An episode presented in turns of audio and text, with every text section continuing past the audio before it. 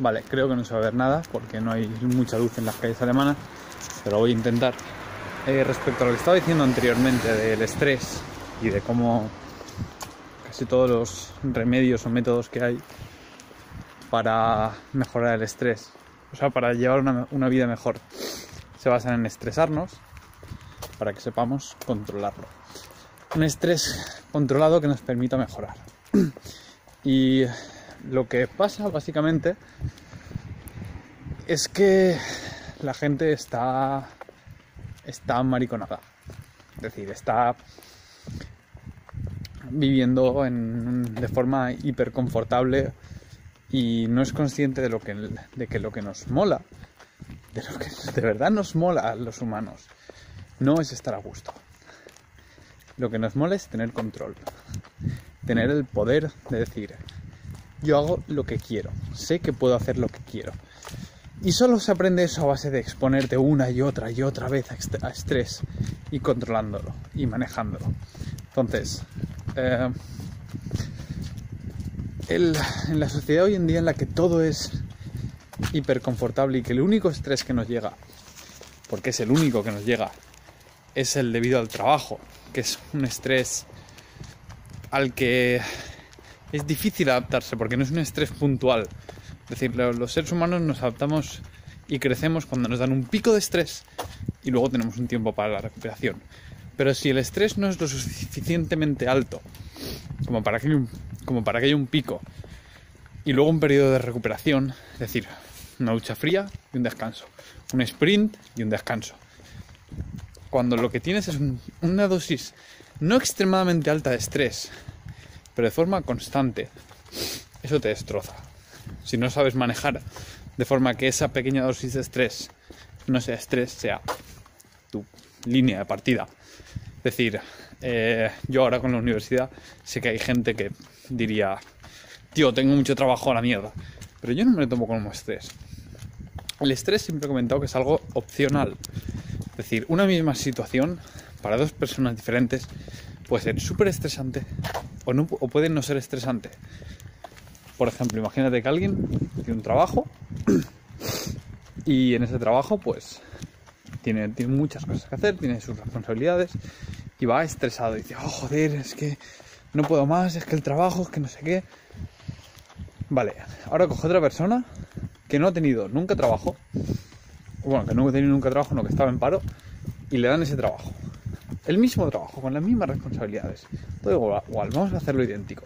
Solamente la mentalidad, la forma en la que afronta este estrés no es de decir, Buah, es que tengo muchas cosas que hacer, qué estrés, qué agobio voy.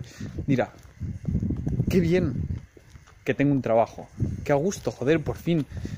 Y el mismo trabajo lo tomas sin estrés.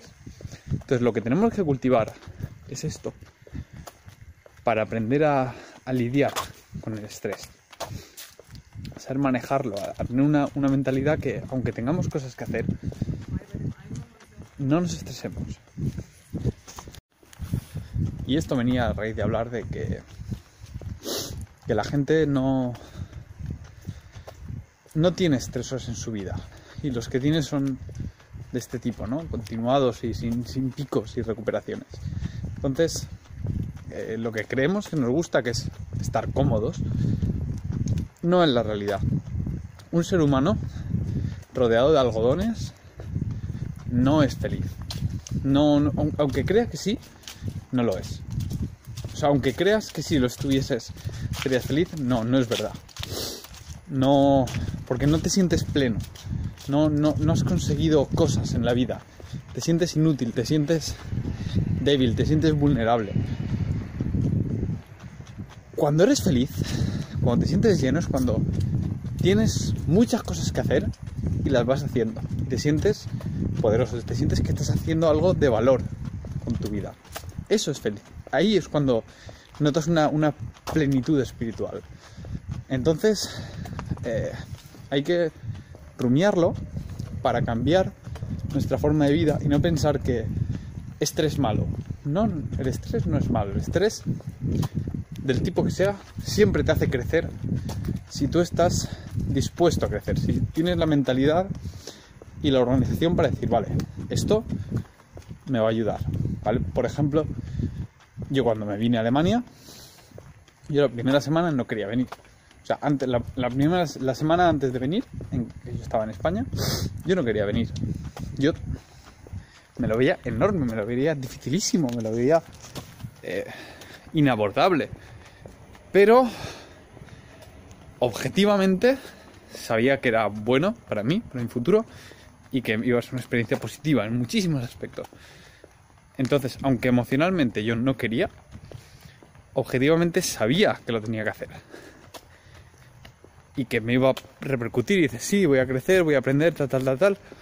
Pero en ese momento te jode. En ese momento te jode mucho.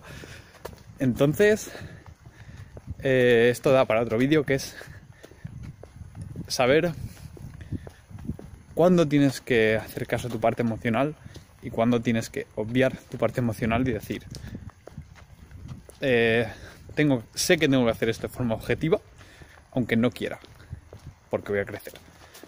Y eso es lo que me pasó, vine aquí y aunque yo sabía que, que, que iba a crecer, que me iba a pasar muy bien, tal, yo llegué aquí y me deprimí y me llevé un ostión por venir aquí, por verme lejos de mi casa, de mis amigos, con mal tiempo, con otro idioma, con un máster por en medio. Me lo veía gigante. Ahora, ahora ya no, ahora ya estoy muy feliz. Pero lo que me refiero es dos cosas. Que una, que aunque sepamos que objetivamente algo nos va a hacer bien, el estrés nunca es cómodo. Nunca te va a apetecer entrenar, nunca te va a apetecer hacer un ayuno, nunca te va a apetecer meterte en agua fría, nunca te va a apetecer irte a otro país, nunca te va a apetecer. Entonces, son cosas que tienes que abordar de forma objetiva. Tienes que decir, voy a hacer esto, porque sé que me va, que me va a ayudar. Y por otro lado, eh, simplemente eso que, uno, el estrés nunca es cómodo y dos, que a veces hay que callar completamente la parte emocional y abordar algo solo porque objetivamente sabes que lo tienes que hacer.